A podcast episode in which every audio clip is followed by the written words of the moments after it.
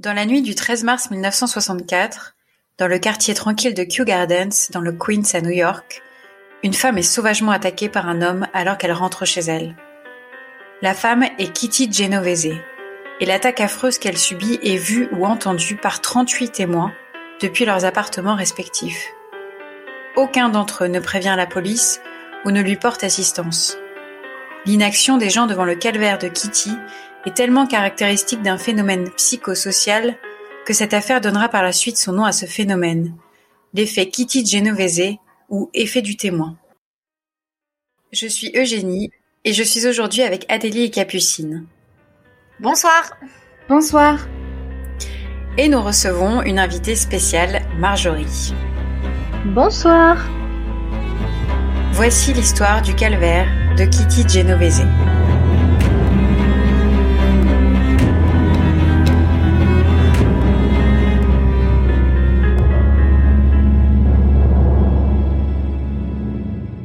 Suzanne Genovese, surnommée Kitty, née le 7 juillet 1935 à Brooklyn.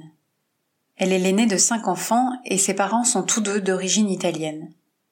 Elle grandit dans cette famille de la petite bourgeoisie new-yorkaise dans une éducation catholique.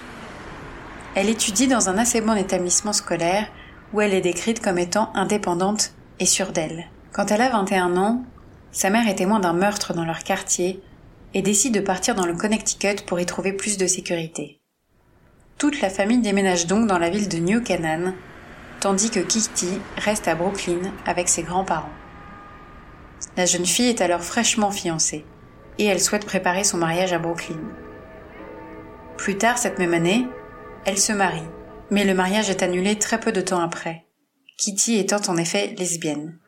Elle trouve bientôt un poste comme barmaid et travaille au Eve's Eleventh Hour Bar dans le Queens.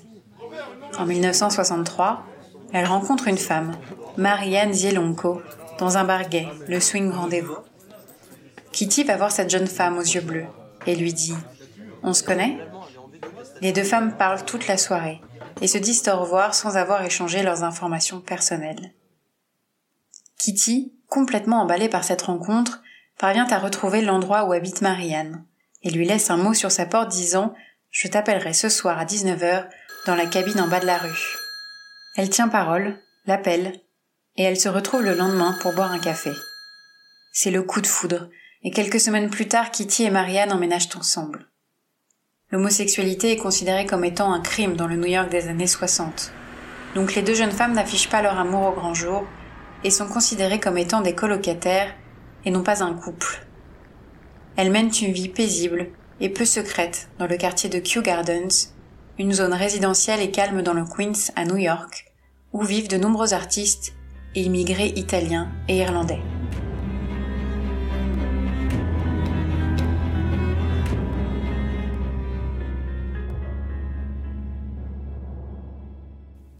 En 1964, Kitty, alors manager du bar dans lequel elle travaille, finit souvent tard au point de rentrer de nuit. Le 13 mars, vers 2h30 du matin, elle rentre en voiture jusque chez elle, au volant de sa voiture Fiat rouge. Elle remarque qu'elle est suivie par une autre voiture, une Corvair blanche de 1960. Elle gare sa voiture sur l'aire de parking de la station Long Island Railroad, à une trentaine de mètres de chez elle. Alors qu'elle verrouille sa voiture, l'homme se rapproche. Il s'est égaré un peu avant Kitty et avait profité de cette avance pour se diriger rapidement vers elle et sortir un couteau de chasse. Kitty l'entend arriver et ne se retourne pas. Elle se dit que ce devait être l'homme qui la suivait en voiture. Elle se précipite vers sa porte. Quand il voit qu'elle tente de fuir, l'homme la poursuit, toujours avec son couteau à la main. Il arrive à la rattraper. Il se trouve alors à hauteur d'une librairie dans une petite rue. Kitty hurle au secours. L'homme la poignarde dans le dos à deux reprises. Kitty hurle alors. Oh mon Dieu, il m'a poignardé, aidez-moi. Kitty s'effondre immédiatement, mais est toujours en vie. Elle se trouve alors agonisante au sol, au pied d'un lampadaire allumé en pleine rue. Un voisin du nom de Robert Moser entend les cris de Kitty comme plusieurs autres voisins. Il se dirige à sa fenêtre, l'ouvre et hurle Laissez cette fille tranquille. Plusieurs voisins allument leur lumière, ce qui fait peur à l'homme qui avait agressé Kitty.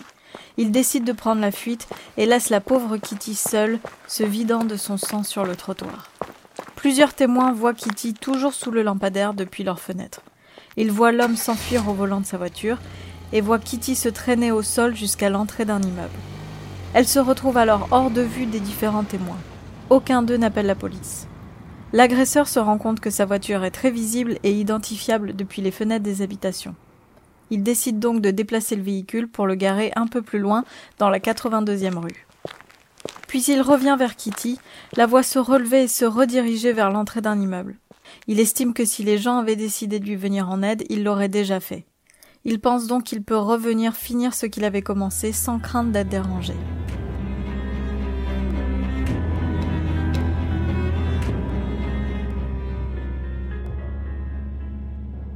Dix minutes plus tard, les témoins voient l'homme revenir, cachant son visage à l'aide d'un chapeau à large bord.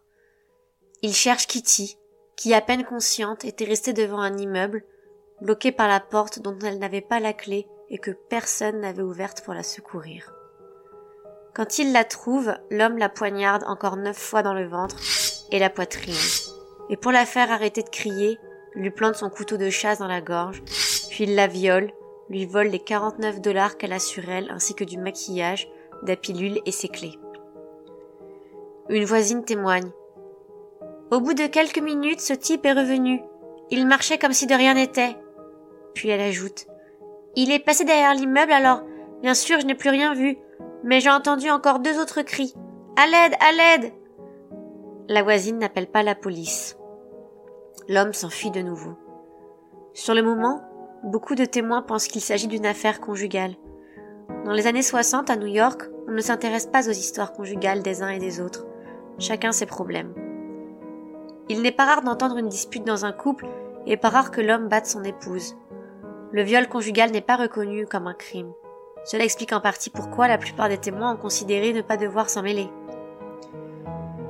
Il faut aussi savoir que le numéro d'urgence de la police aux États-Unis, le 911, n'existe pas encore.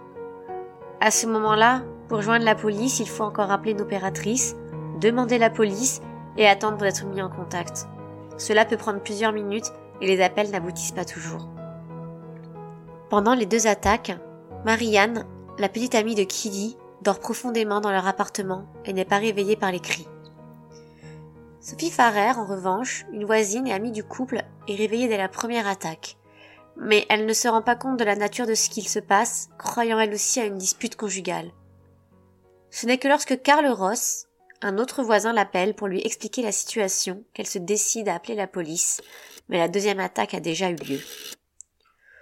Pourquoi Karl Ross, qui avait compris ce qui se passait bien avant Sophie Farrer, n'a pas appelé la police? L'explication qu'il donne par la suite aux policiers est très surprenante. Karl dit qu'il a vu Kitty se diriger vers la cage d'escalier et qu'il a même ouvert sa porte d'appartement pour voir si Kitty était là. Il est ensuite retourné dans son appartement, a verrouillé sa porte d'entrée et a décidé d'appeler sa petite amie pour lui demander quoi faire. Sa petite amie lui a conseillé de ne pas intervenir et d'aller se coucher, car il n'était pas question qu'il se crée des problèmes. Mais Karl a pensé que c'était grave, et c'est là qu'il a décidé d'appeler Sophie Farrer.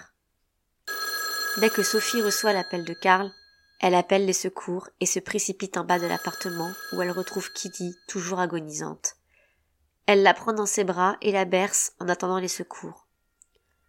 L'ambulance arrive cinq minutes plus tard et Kitty est transportée à l'hôpital.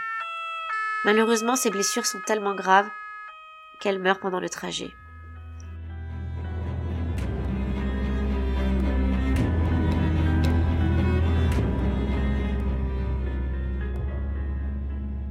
La police arrive rapidement sur place pour faire la lumière sur ce qui s'est passé et fait face à une réalité terrifiante. 38 personnes ont été témoins de l'agression, du viol et du meurtre de Kitty Genovese. Seul un de ces témoins, Robert Moser, est intervenu en criant au meurtrier de laisser Kitty tranquille.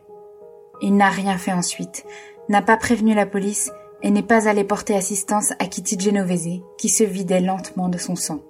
Seul un témoin, Karl Ross, a appelé quelqu'un, en l'occurrence Sophie. Seule une autre des témoins, Sophie, a appelé la police. Elle est ensuite allée secourir Kitty, la tenant dans ses bras jusqu'à l'arrivée de la police. Tous les autres sont restés sans rien faire. Certains d'entre eux entendaient les cris et n'ont pas réagi. D'autres ont regardé la scène par leur fenêtre sans lever le petit doigt. Kitty a agonisé sous les yeux d'une trentaine de personnes qui n'ont rien fait. Un témoin a dit qu'il faisait trop froid pour qu'il sorte de chez lui. Un autre a dit que les cris l'avaient dérangé et qu'il a monté le son de la radio pour ne pas entendre Kitty appeler à l'aide. C'est sur ce constat affligeant que la presse s'est appuyée pour faire de cette affaire une affaire nationale. Le 27 mars, le New York Times titre en première page Les 38 témoins du meurtre qui n'ont pas appelé la police. Dans le journal, il est écrit Durant plus d'une demi-heure, 38 citoyens honnêtes et respectables du Queens ont regardé un tueur suivre et poignarder une femme au cours de trois attaques distinctes dans Kew Gardens. L'article se termine sur des déclarations des dix témoins. Nous pensions qu'il s'agissait d'une querelle d'amoureux. Franchement, nous avions peur. Ou encore, j'étais fatiguée, je suis retournée me coucher. Cet article a fait grand bruit. Pourtant, les faits relatés sont remis en doute et considérés comme largement exagérés. Un historien local du nom de Joseph Demey s'appuie ensuite sur de nombreux témoignages qui lui permettent de dire que l'article du New York Times est parfois mensonger. Il n'y a pas eu trois attaques, mais bien deux, pour commencer. Ensuite, et c'est bien là un point essentiel, Joseph de May regarde les rapports de police, les déclarations du procès, dont nous parlerons tout à l'heure, et ne compte absolument pas 38 témoins, mais seulement une demi-douzaine de témoins qui ont vu ce qui se passait, comme le confirme l'assistant du procureur. Seulement cinq résidents ont été appelés à témoigner lors du procès. Joseph de May considère ensuite que ces témoins n'étaient pas forcément conscients de la nature du drame qui se déroulait sous leurs fenêtres. En effet, lors du procès, aucun témoin n'a dit avoir vu Kitty Genovese être poignardée. Un témoin déclare les avoir vus debout l'un à côté de l'autre et n'avoir pas vu de bagarre. Le témoin en question est ensuite retourné se coucher. Robert Moser, qui avait crié au tueur de laisser Kitty tranquille, l'avait juste vue au-dessus d'elle, tandis qu'elle était agenouillée au sol. Ayant mis l'assassin en fuite, il est retourné se coucher pensant que le pire était passé. La seconde agression, alors que Kitty s'était relevée pour rejoindre son immeuble, n'était pas visible par ses témoins car Kitty était passée de l'autre côté de l'immeuble.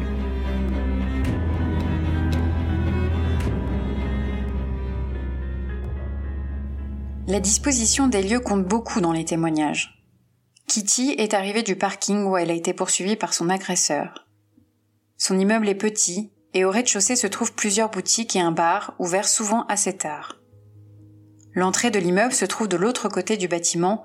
Pourtant, lors de la première attaque, elle s'est dirigée vers le bar et non vers l'entrée de son immeuble, a priori pour aller dans un lieu fréquenté.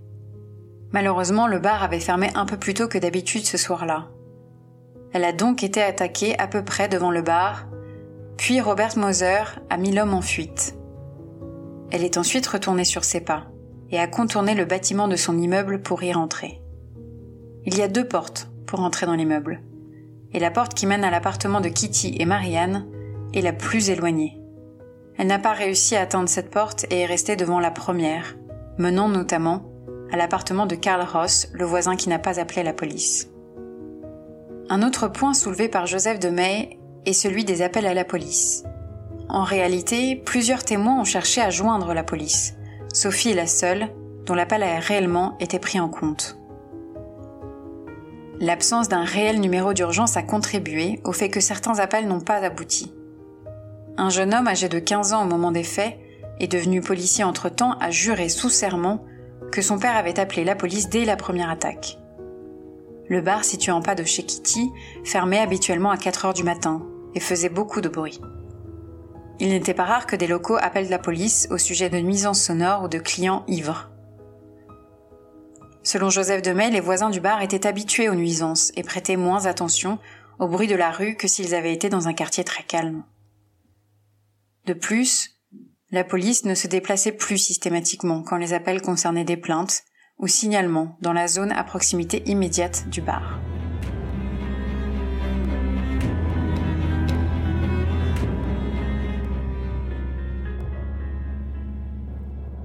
À l'heure, nous nous sommes demandé pourquoi Karl Ross n'avait pas appelé lui-même la police.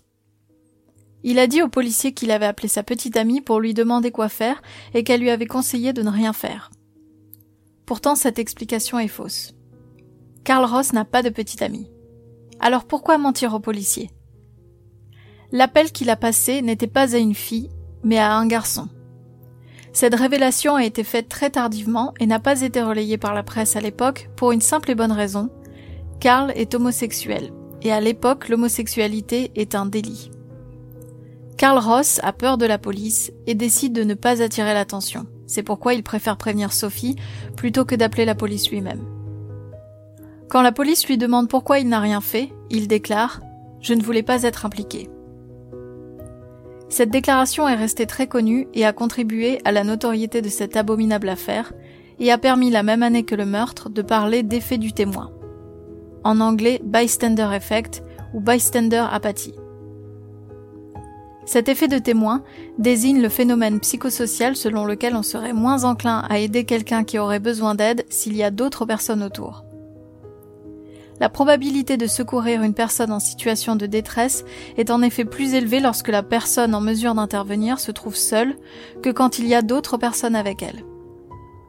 Plus le nombre de personnes qui sont susceptibles d'aider une personne en détresse est important, moins il y a de chances que l'un d'eux se décide à agir.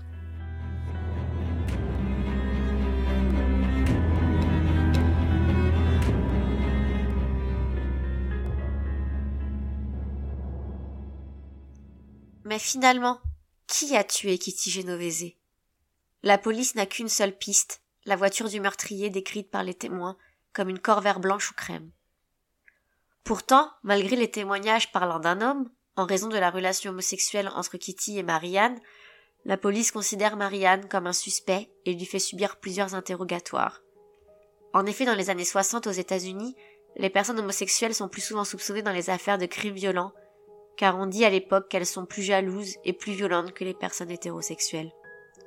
C'est pourquoi au départ Marianne nie le fait qu'elle et Kitty étaient en couple, mais elle craque face à l'insistance de la police, notamment en raison du fait qu'elle et Kitty vivaient dans un appartement avec une seule chambre à coucher. La police ne laisse Marie-Anne tranquille que lorsqu'ils découvrent le vrai coupable. Pourtant, les problèmes de Marianne ne sont pas terminés. Son homosexualité étant révélée au grand jour dans une société où être homosexuel est considéré comme un crime, Marianne est mise à l'écart et traitée comme une pestiférée. Le 19 mars, six jours après le meurtre de Kitty Genovese, la police reçoit l'appel d'un homme appelé Raoul Cléry. L'homme indique qu'il a vu un inconnu emporter la télévision d'une maison voisine de la sienne et la placer dans le coffre de sa voiture, une Chevrolet Corvair de couleur blanche. Il trouve cela suspect et pense qu'il peut s'agir d'un cambriolage. Il indique au policier qu'il a été interrogé l'individu suspect au sujet du téléviseur. Celui-ci lui dit être un déménageur. Raoul est ensuite allé demander à un autre voisin si la famille de la maison en question comptait déménager, et le voisin lui a répondu par la négative. Raoul a donc appelé la police pendant que l'autre voisin a retiré une pièce de la voiture de l'homme suspect pour que celui-ci ne puisse pas partir au volant de celle-ci avant l'arrivée de la police. Le cambriolage a lieu sur la 102e rue loin du meurtre de Kitty Genovese. Un détective chargé de l'affaire du cambriolage fait le rapprochement entre la voiture du cambrioleur et celle du meurtrier de Kitty et pose donc la question au cambrioleur. L'homme avoue rapidement. Il s'agit de Winston Moseley, un homme de 29 ans, marié et père de deux enfants. L'homme est mécanographe. C'est un métier qui n'existe plus, mais qui consistait à rechercher et étudier les possibilités d'un système mécanique afin d'exécuter un algorithme dans des travaux de comptabilité, de gestion ou de statistique à l'aide de cartes perforées. En avouant le meurtre et le viol de Kitty Genovese, Winston Moseley avoue deux autres meurtres et viols de Annie Mae Johnson, une mère de deux enfants, et de Barbara Kralik, une adolescente de 15 ans. Winston Moseley déclare qu'il passait des nuits entières dans sa voiture à la recherche d'une victime potentielle, n'ayant aucun critère particulier pour la sélection. Il déclare qu'il aime continuer à violer ses victimes alors qu'elles sont mortes, avouant ainsi des penchants nécrophiles. Winston Moseley ne montre aucun remords et dit ne rien regretter et se montre très coopératif avec la police. Lors de son procès, il décrit en détail les attaques, viols et meurtres, ce qui permet aujourd'hui d'avoir un récit détaillé et précis de ce qui est arrivé à Kitty Genovese.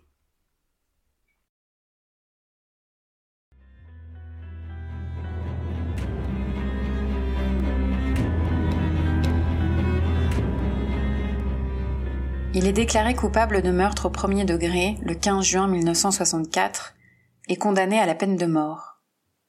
Le procès est assez médiatisé et à l'annonce de la sentence, les gens hurlent de joie dans la salle et applaudissent la décision des jurés et du juge. Mosley essaie ensuite de faire appel pour aliénation mentale et ses avocats tentent de plaider la schizophrénie, ce qui, selon eux, empêchait leurs clients de distinguer le bien du mal. Le 1er juin 1967, sa peine est commuée en prison à perpétuité avec une période de sûreté de 20 ans. En 1968, Mosley s'insère lui-même un objet métallique dans l'anus et doit être emmené à l'hôpital. Lors de son transport en ambulance, il réussit à assommer les gardiens et à leur voler une arme à feu.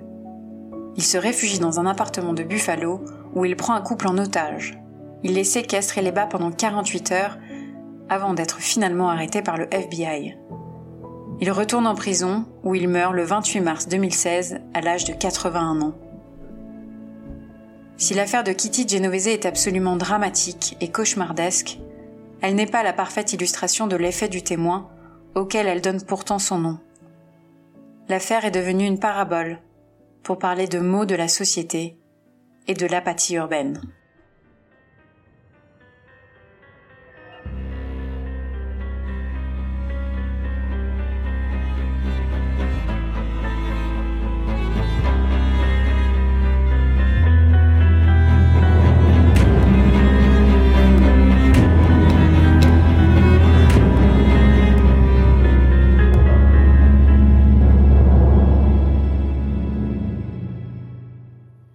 Comme pour chaque épisode, on présente d'abord l'affaire et ensuite on parle euh, euh, entre nous avec une partie dialogue où on présente une œuvre cinématographique, télévisuelle ou littéraire qui présente un intérêt par rapport à l'affaire qu'on a choisi d'étudier.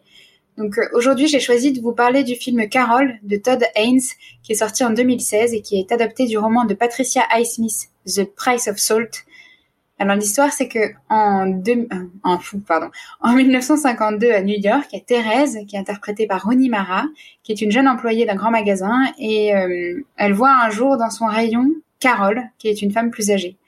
Très vite, Thérèse est fascinée par Carole, par son aisance et par sa beauté, et Thérèse a un petit ami qui veut l'épouser, mais elle euh, n'a pas très envie de l'épouser, elle. Carole, elle, est en plein divorce. Les deux femmes tombent amoureuses, et quoi qu'en disent les gens, elles vivent leur passion quelles qu'en soient les conséquences. Euh, le film Carole, c'est donc une histoire d'amour interdite dans le New York des années 50. Le contexte du meurtre abject et de l'inaction de certains voisins de Kitty n'est pas tellement éloigné parce que Kitty a été tuée 12 ans après l'action du film Carole. Les homosexuels vivaient à ce moment-là euh, dans la peur.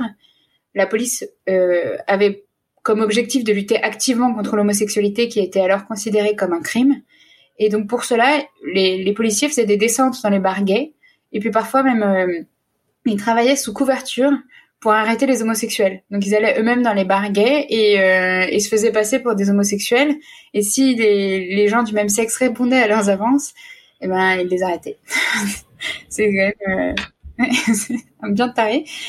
Et ce qui est particulièrement triste, c'est que le roman dont est inspiré le film est un roman semi-autobiographique parce que dans la réalité, la rencontre entre les deux femmes euh, a bien eu lieu. Elle s'est passée de la même manière. Patricia Smith était euh, employée chez Bloomingdale's au rayon jouets quand elle a fait la rencontre d'une femme qui s'appelle Madame Sen, qui était belle, blonde et qui portait un manteau de vison comme euh, comme Kate Blanchett dans le film. Et cette rencontre l'a bouleversée. Et alors en rentrant chez elle, elle a commencé à écrire sur cette rencontre. Elle a écrit le plan du roman et ensuite, elle est allée chez Madame Sen, mais elle a jamais osé sonner à la porte pour euh, lui dire ce qui se passait pour elle. Et Madame Sen, elle était dépressive et elle s'est suicidée avant la publication du livre, sans jamais savoir ce que Patricia Smith pensaient. Euh, et, donc, c'est des réalités fantasmées de Patricia et Smith sur ce qui aurait pu se passer avec Madame Sen. Donc, c'est super triste, mais c'est un jeu C'est beau, mais c'est triste. Ouais. C'est un film que j'ai bien aimé, euh, que j'avais vu au cinéma à l'époque, qui m'avait beaucoup plu. Euh, et donc, moi, j'ai une question à vous poser, les filles. Euh, donc, dans l'histoire de l'assassinat de Kitty Genovese, ce qu'on retient en particulier, c'est le fait que la plupart des personnes n'ont pas réagi. Donc maintenant, après avoir étudié l'affaire, on voit que, en fait, c'est pas tout à fait le cas et que la plupart des gens ont essayé de réagir, mais quand on connaît le contexte social de l'époque, est-ce que vous pensez qu'il est possible de comprendre les différents protagonistes de cette affaire? Et est-ce que vous pensez que finalement le contexte peut tout expliquer? Bah moi ouais en fait encore une fois c'est facile de juger mais euh, c'est pas facile euh, après euh, j'ai pas envie de dire d'agir mais selon le contexte tout ça ça doit être très difficile et quand on regarde bien l'affaire les années la difficulté de contacter la police les angles de vue où on se demandait un peu pas tout enfin ce qui se passait ça avait pas l'air si grave que ça enfin ça peut être un concours de circonstances qui fait qu'il y a plein de gens qui au même moment ont un peu pensé la même chose et euh, je sais pas. C'est en tout cas moi c'est ça me c'est pas que ça me choque, euh, c'est pas que je vais pas dire que je suis euh, ça me choque pas, mais je peux comprendre quoi. Hmm. Voilà. Je pense qu'on sait jamais comment. C'est toujours facile. Moi, j'ai toujours plein de copines qui me disent, mais moi, le mec, je le plaque au sol, je le défonce, il me touche. Non, mais sérieux. ouais. En fait, tu sais pas comment tu vas réagir, soit t'es tétanisé. Moi, ça m'est déjà arrivé d'être dans, face à une situation un peu de violence, pas d'agression, mais de gens un peu bizarres envers d'autres personnes. Je suis toujours un peu tétanisée, je sais jamais. Je mets toujours un petit temps avant que ça monte au cerveau. Alors, il y en a, ils sont hyper euh, sanguins et ils agissent direct. Et puis, euh, ouais, moi, je suis, des fois, ça m'est déjà arrivé de rester tétanisée dans une scène et de me dire, merde, j'étais un peu bloquée, je sais pas quoi faire, quoi. Ouais, c'est un peu l'instinct de survie, tu te protèges du danger. Moi, j'avais eu ça aussi une fois. Je me souviens, j'étais euh, j'étais à Londres pour un stage et en pleine nuit, euh, j'avais été réveillée par des cris d'une femme qui disait help, help, un truc horrible. Oh et j'étais à moitié endormie et et j'étais j'étais à Londres, j'étais jeune, enfin je, parlais pas hyper bien anglais, j'étais dans une chambre euh, euh, chez l'habitant et tout et donc, ben, un peu difficile de moi de sortir et j'ai essayé de regarder par la fenêtre, j'ai rien vu mais je l'ai, j'ai pas rêvé, je l'ai entendu pendant un moment et après ça s'est arrêté, mais ça m'a glacé le sang. J'ai rien fait, j'ai réveillé personne, euh, j'attendais de voir s'il y avait quelqu'un qui réagissait, mais euh... ouais, c'est ça, c'est que ah oui, toi, toi t'es super. Nous, on est, on est des mauvaises personnes. Non, je pense que non, non, pas du tout. Mais justement, je pense que c'est parce que je connais ce genre d'histoire à la Kitty Genovese que Maintenant, quand il y a un truc, je me dis ah, faut pas que je sois de ces gens-là, faut pas que je répète ce genre d'histoire. Je pense que mm. si j'avais jamais eu d'exemple, je moi-même, je serais pareil, euh, du genre à pas intervenir. Et un jour, j'ai entendu hurler aussi. mais vraiment une femme au secours, à l'aide. Alors, je sais pas ce qui m'a pris, j'ai pas cherché à comprendre, je me suis habillée, je suis sortie de chez moi et j'ai trouvé la nana et en fait, c'est pas que j'étais déçue hein qu'elle Mais en fait, elle, elle m'a dit, bah, on m'a volé mon sac. Et j'ai fait, oh, meuf, vraiment? Genre, alors, d'accord, c'est très grave, on t'a volé ton sac, c'est horrible, ça reste une agression. Mais là, vraiment, elle a hurlé, j'ai cru qu'elle hurlait pour sa vie. Ce qui ne veut pas dire que la prochaine fois que j'entendrai hurler, du coup, je ne descendrai pas, mais je pense qu'il faut aussi que les gens qu'ils apprennent à faire des types de hurlements différents en fait. Un code de hurlement. Bah, moi, je trouve qu'il y a un truc bien, par exemple, aujourd'hui, qui aurait beaucoup peut-être servi à Kitty, euh, c'est le, sifflet, le fameux truc du sifflet que les féministes euh, encouragent à, euh, puisque c'est un code sur lequel on peut tous se mettre d'accord. À ce moment-là, quand on entend le sifflet, on sait que c'est un truc ah, je sais pas, moi j'entends un sifflet dans la rue, je me dis tout que sauf une alerte en fait. Je suis peut-être pas ouais, du tout. Euh... Ah, non, oui, mais la si on mettait ce truc-là en place, quoi. si par exemple le gouvernement faisait une campagne de communication là-dessus, et qu'on se mettait tous d'accord là-dessus, bah peut-être. Que... Mais oui. Mais en tout cas, pour répondre à la question de Capucine, pardon. Euh, euh, mais le contexte, c'est sûr, influe et il y a un truc qui est intéressant dans dans dans, dans ce qu'on a vu du traitement de l'affaire, c'est que à l'époque, les violences conjugales, c'est un truc tellement banal aussi. Banal, ah Tellement ok, admis que mm. je pense beaucoup ont dû se dire oui, c'est ça, c'est Nana qui est en train de se faire euh, taper dessus par son gars et c'est pas très grave. Donc ça, c'est un truc très très propre aux années. Euh, euh c'est bah, ça. Tout euh, en quelle année on est, quoi. Ouais. C'est sûr que ça arriverait maintenant en 2021. Je pense que Ouais, je me demande si ça se passerait pas. Je pense déjà, déjà apparemment, il y en a certains ont essayé quand même d'appeler la police. C'est juste qu'à l'époque, euh, c'était compliqué de les avoir. Aujourd'hui, en fait, c'est compliqué de les avoir. Hein? Figurez-vous que, en fait, c'est cette affaire qui a été tellement médiatisée qui a un peu inciter euh, le, le gouvernement, je sais pas, la police, à, à créer un numéro dédié euh, qui était accessible hmm. directement depuis le téléphone. D'accord. En fait, euh, cette affaire a beaucoup joué dans la création du, du 911. Bah ouais, d'un côté, heureusement en fait, et malheureusement, parfois il faut des événements comme ça pour que des choses se mettent en place. Hein. C'est comme plein de lois, plein de et euh, oui, ça aura servi de leçon comme on dit quoi. Après, ce qui est triste, c'est que euh, finalement, cette fille, elle, euh, on retient euh, cette histoire alors qu'il y avait énormément de crimes à l'époque, parce que on dit qu'il y a 38 personnes qui, qui ont rien fait, alors que c'était faux. Et donc, ce qu'on retient de cette histoire, c'est finalement une histoire complètement mensongère qui est présente dans énormément de livres de psychologie. Et je trouve que c'est euh, c'est un peu triste qu'elle soit oui, connue. C'est un peu une euh, manière de diffuser la responsabilité, comme comme, comme on le voit dans le victim blaming, euh, où on a toujours tendance à dire oui, mais la victime avait fait ci. Là, on, presque on ne pense plus au meurtrier, plus personne se concentre sur le meurtrier, tout le monde pense à ces Mm. fameux témoins qui n'ont, ok, ils ont peut-être pas assuré sur ce coup-là, mais en attendant, ils n'ont pas tué cette fille, s'ils sont Oui, pas directement responsables de ce meurtre. Est-ce qu'on peut pas se focaliser plus sur le fait qu'il y aurait pas dû avoir un meurtre de commis à la base? Et euh, c'est pas des, Ouais, ça puis- pas tout le monde, Voilà, sûr. Oui, parce que finalement, le, le meurtrier, euh, il y a très peu d'informations à son sujet, alors qu'il il était, euh, il avait commis déjà trois meurtres. Ouais. Et, Ouais, euh, ouais, c'est et hallucinant. sachant que un, un des trois était beaucoup plus violent que celui de Kitty, mais on le retient pas. Et ça, c'est Ah triste bah, oui. Mais même lui, hein, il a l'air complètement taré, ce mec, hein, de toute façon. euh. Je sais pas pourquoi tu dis ça. Bah, excusez-moi, ça mettre quelque chose dans l'anus euh, pour ensuite esquiver euh, une... Enfin... Mais le mec a l'air complètement taré, quoi.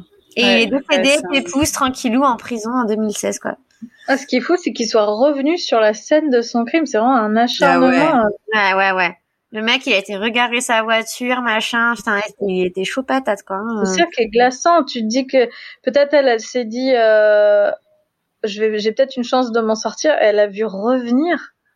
Mais Surtout, c'est Ouais, ça, c'est qu'il y a eu quand même un, un temps. Euh, puis, oui, c'est ça. Il y a eu quand même eu un délai où elle a agonisé sans que personne fasse rien, Mhm. et le mec est revenu. Et euh, ouais, c'est terrible. Mais après, moi, je pour répondre à la question que je vous ai posée, parce que je n'ai pas répondu, puis personne a l'air de s'intéresser à ce que je dis. Euh, bah, disons que hum, c'est vrai qu'appeler la police, c'est un truc que moi je fais facilement. En revanche, euh, je, je trouve que son ami qui est descendu dans la rue sans savoir si le type était toujours là et tout, là, euh, moi je l'aurais pas fait et je trouve que c'est super courageux. Et finalement, on en parle très peu Ouais. de Sophie Fa- Farah, Farah, je sais plus comment comment elle s'appelle, mais euh, cette nana, elle est, elle est géniale. Bah alors, on a, un chien qui participe. Oui, Marjorie, elle, elle, les elle, livreurs. Il est là pour, nous, pour me protéger, pour qu'il ne m'arrive pas la même chose. euh, ah bah oui. contre le chauffeur, contre le chauffeur Uber, non pas le chauffeur, le livreur Uber Eats. Le Voilà. livreur, non, mais il est horrible avec les livreurs. Désolé. Mais, euh, Mais Non, pas grave. Mais surtout que, tu sais, c'est comme mon chien, où en fait, je me dis, ouais, il va me protéger, mais en fait, le, le type, s'il rentre et il voit le chien, il a plus du tout peur, quoi. Ah oui, ah oui. Ah, tu sais, des fois, c'est pas parce qu'on est petit que Hmm. on peut pas. Mais c'est, peut pas c'est mordre. facile quand même de le mettre euh, un peu KO, quoi. Je veux dire, c'est pas un Rottweiler, quoi. C'est sûr. Euh, mais c'est vrai que cette histoire, euh, c'était ton choix, Marjorie, et merci de l'avoir choisie, parce qu'elle était euh, assez bouleversante choix, et ouais. très intéressante. Et je- Ouais, moi je la connaissais vraiment pas. C'était intéressant. Ah oui, c'est vrai. Ouais. Mais je crois que Et- j'ai commencé à connaître euh, cette affaire euh, par des biais un peu euh, dérivés. Enfin, euh, C'était parce que son frère avait voulu relancer l'enquête autour de ces fameux témoins et tout ça, donc je me suis intéressée à ça. Mais euh, ouais, c'est glaçant. Puis quand tu, tu- je sais pas si, enfin, si vous avez sûrement vu les photos de, tu vois, il y a tout sur internet, les photos de l'escalier où, on- où elle a été, euh, la cage d'escalier où elle a été tuée, tout ça. Enfin, en fait, tu te mets dans la peau de cette femme assez Mm. facilement. Et euh, bon, en plus, nous, on est des femmes. Je crois qu'on sait ce que c'est que d'être suivi dans la rue et de se pas sentir très en sécurité dans les rues. Donc, il y a une espèce d'identification euh, assez forte à cette femme qui est euh, assez glaçante. Puis moi, ce qui m'avait vachement... ça- Pardon. Vas-y, Eugénie. Non, non, mais c'est ce qui est, ce que je trouve aussi hyper intéressant, c'est que ça, ça soulevait de nombreux euh, problèmes de société à l'époque, mais qui existent quand même encore beaucoup aujourd'hui. Tu parlais des violences conjugales qui étaient banales, euh, qui existent encore euh, beaucoup aujourd'hui, mais aussi euh, tout ce qui est euh, lié à l'homosexualité, non seulement de Kitty, mais aussi de, de du témoin, euh, d'un des témoins qui a appelé justement Sophie, qui à l'époque son témoignage avait été beaucoup relayé en disant oui, préfère pas s'en mêler, c'est quand même dingue, mais parce que lui-même était victime d'homophobie et qu'il n'osait pas dire euh, qui en fait il était avec. Euh, enfin voilà, donc c'est c'est quand même un, c'est aussi la société à l'origine. Enfin c'est un peu le cercle vicieux, mais qui est. Bah, ouais. Voilà, c'est. c'est ça, c'est que je pense que si c'était la même la même situation, mais que les c'était dans un quartier euh, euh, d'immigrés clandestins, par exemple, euh, ce serait la même. Et on dirait, euh, voilà, les immigrés, nan, mais c'est vrai que bah, ils auraient peur de d'appeler la police, et ça on peut comprendre. En fait, c'était un crime au même niveau, quoi. Bien sûr. Mais mais c'est après, moi, ce qui m'a rendu particulièrement triste, je sais, c'est pas bien, mais c'est comme comme elle était vraiment très jolie ça m'avait rendu particulièrement triste. J'aurais pas dire des trucs comme ça, mais je sais pas, c'est que je trouve qu'elle a un truc physique magnifique et euh, très très très délicat qui m'avait beaucoup touché. Son visage m'avait beaucoup touché et euh, c'est pour ça que moi cette histoire, je, je, la connaissais et elle m'avait émue aussi parce que parce que c'était. C'est vrai qu'elle elle fait elle fait un peu femme euh, douce, enfin. Euh, Ouais, euh, c'est difficile de voir un homme. Enfin, de, on s'imagine un homme qui la, qui la violente alors qu'elle, elle fait toute fine, toute. Euh... Mm. Et c'est vrai que c'est, c'est, c'est aussi triste parce que quand on voit l'histoire d'amour qu'elle avait avec Marianne, sa petite amie, euh, on se dit oh là là, mais euh, moi j'ai envie de connaître cette fille. Genre, il bah ouais, la même chose. Tu je sais pas, c'est tellement romantique. C'est, c'est un super début d'histoire d'amour et et finalement, les deux filles, elles ont été ensemble moins d'un an et c'est super triste. Et, et, et, puis aussi de savoir que Marianne, après, elle a été complètement mise à l'écart, qu'elle en a énormément mm. souffert. Euh, parce que c'est ça, la police considérait qu'elle était suspecte parce qu'elle était lesbienne et que à l'époque, euh, on considérait que les homosexuels étaient euh, plus violents. Mais moi, c'est vrai que quand j'ai commencé à lire cette affaire et tout ça, j'ai vraiment cru au début qu'on partait sur quelque chose euh, sur un meurtre homophobe, euh, parce qu'en plus à cette époque-là, il y en avait beaucoup. Hein, euh, mm. Et euh, c'est ouais, c'était assez incroyable, mais au final, cela n'empêche quand même que l'homophobie fait partie de l'enquête finalement, d'une autre manière. Mm. C'est quand même fou parce qu'il y a sur cette affaire, il y a trois, enfin trois cas, enfin trois homosexuels avérés. Euh, la victime, la, sa compagne et le monsieur qui a eu peur de la police. Donc, dans une société où on punissait l'homosexualité pour des raisons absurdes, comme si c'était une déviance, euh, c'est quand même marrant de constater qu'en fait c'était extrêmement commun et extrêmement euh, bien de gens homosexuels et et il y en avait peut-être encore dans l'immeuble qu'on n'a jamais, euh, qu'on le saura jamais, mais c'est c'est. Il y en avait d'ailleurs certainement dans la police aussi. Oui, ah oui. oui bien sûr. Donc cette espèce de faux euh, de, de, création de mythes comme quoi ça serait un truc rare et déviant, c'est quand même très flippant quoi. Mm. c'est une sorte de chasse aux sorcières finalement tout n'est pas mieux avant. tout n'était pas mieux avant. Oui, ça c'est un sujet que tu traites beaucoup, euh, Marjorie. D'ailleurs, peut-être qu'on peut te mon présenter. de bataille. Alors Marjorie, est-ce que tu voudrais te présenter d'ailleurs parce que tu es notre invitée spéciale? Et finalement peut-être que nos auditeurs euh, n'ont pas fait le lien parce que finalement tu, tu ah as un prénom pas hyper euh, commun mais pas non plus hyper rare. Est-ce que, est-ce que tu peux nous dire qui tu es? je m'appelle Marjorie Lenohan et euh, je fais des vidéos sur YouTube qui parlent de culture vintage. Donc, on est sur un crime vintage aujourd'hui, c'est cohérent.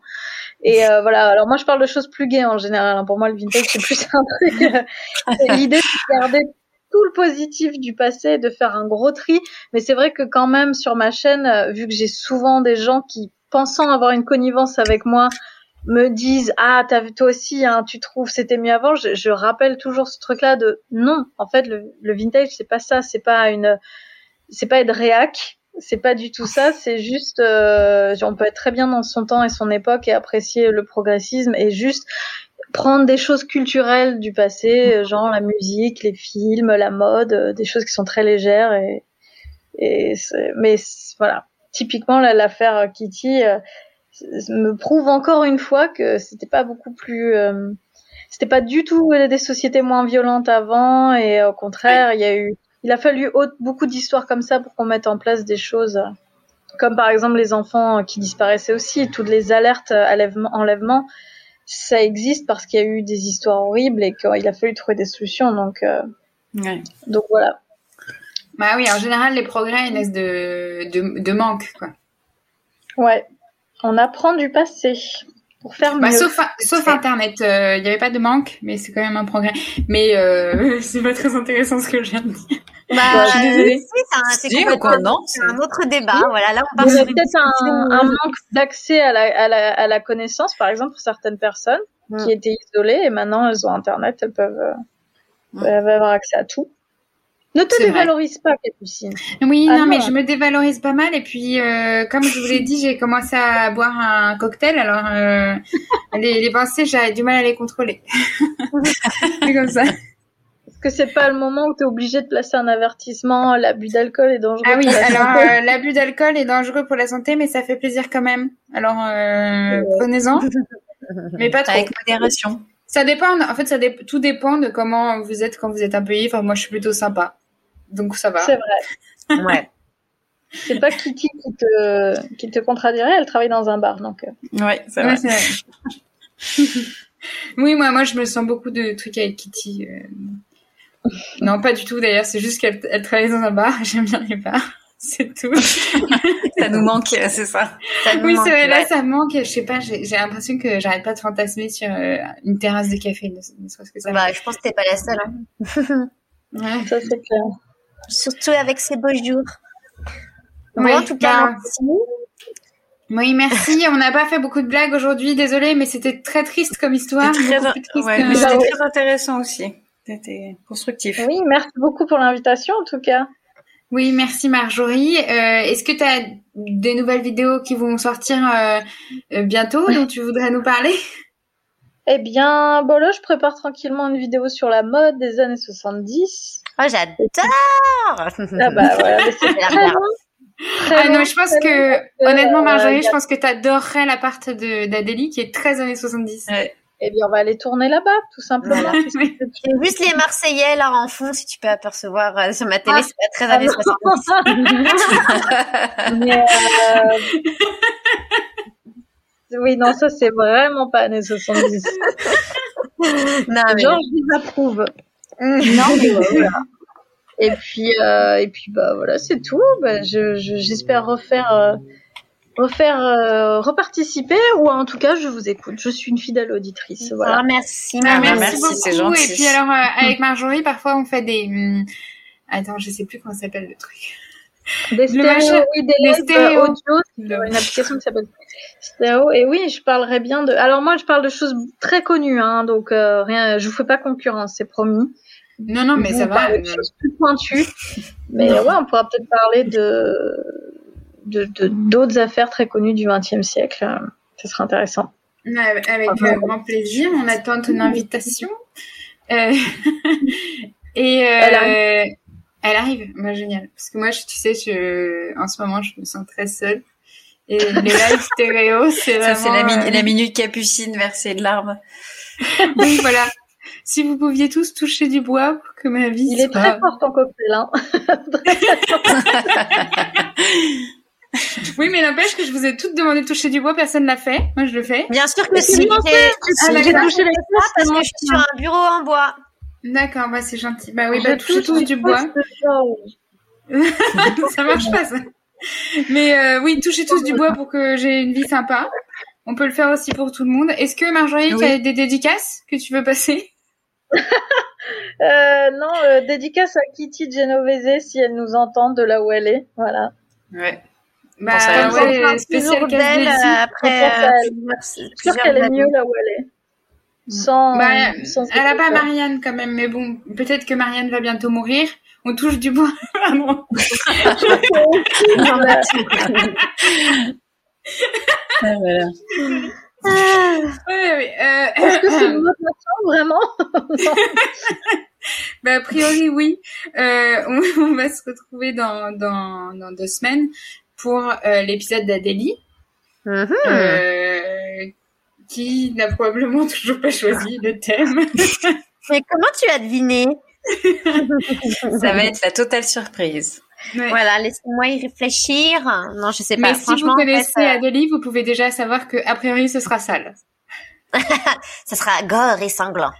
Ah ça. oui, c'est elle qui aime les choses. Alors j'avoue moi, que c'est le truc que j'ai un peu plus de mal à écouter parce que j'ai un cerveau très visuel et je j'imagine très vite les choses et c'est c'est compliqué. Après Ah c'est le malaise vagal tout ça. Mais bon. Ah ouais, Vaut mieux éviter alors. Mais alors, si vous avez Non, mais- euh, besoin de, de soins médicaux suite aux épisodes d'Adélie, vous pouvez lui transmettre sa facture, votre facture. Elle la réglera Ah, avec grand Il plaisir. en faut pour tous les goûts, hein, après. Hein. Voilà. Exactement. Mais Bon, euh, bah- non, je sais pas, je, je, j'y réfléchis, je sais pas encore sur quoi partir, je, je, je vais voir. Voilà, je, je vais vous annoncer ça bientôt. Il faut Oui, que il je me temps, là. renseigne. Mhm. Ouais, j'avoue. Je vais m'y mettre, je vais m'y mettre. Et comme d'habitude, on remercie Evan Loger-Raymond et Noémie Dourneau pour euh, notre fabuleux générique que nous apprécions toujours autant. Et qui est d'ailleurs, je trouve, la meilleure partie euh, de tous nos épisodes. Ouais. Euh, et puis alors, euh, si vous voulez euh, suivre les vidéos de Marjorie, vous pouvez la suivre sur Instagram Marjorie Lenohan ou sur YouTube Marjorie Lenohan comme ça se prononce. Euh, et euh, et puis voilà et puis vous pouvez nous suivre sur parmi nous euh, le diable sur Instagram et puis si vous abonnez à votre truc de podcast s'il vous plaît nous mettre des commentaires et euh, nous envoyer des messages parce que nous, comme nous vous l'avons déjà dit nous avons une vie bien triste et nous sommes bien bien heureux de lire vos gentils commentaires. S'il vous plaît. moi, j'ai jamais dit que j'avais une vie bien triste. Hein. euh. Ouais, Ouais, bah, écoute. Eh bien, la mienne est triste et j'ai besoin de ça pour rester en vie, s'il vous plaît. Aucune pression. Pas de pression. si Voilà, vous bah, avez un petit-fils ou un frère ou un fils même célibataire, contactez-nous. Alors, euh, petit-fils, non merci. Euh, Ouais, c'est- ça, ouais. bah, ça dépend à la personne qui nous, est, qui nous écoute, quel âge elle Bah a. oui, hein. il y a Ouais, peut-être des gens de 80 bon, ans. hein. Alors, ça, ça m'étonnerait, mais peut-être. Alors, oui, dans ce cas, oui. Euh, euh, j'aime les, j'aime les hommes sympathiques, euh, cultivés et euh, qui aiment l'humour noir. Voilà. C'est tout. Merci Euh, les filles. Merci, merci à vous. Merci beaucoup. Merci Marjorie. Une bonne Merci. soirée. Bonne soirée. Salut.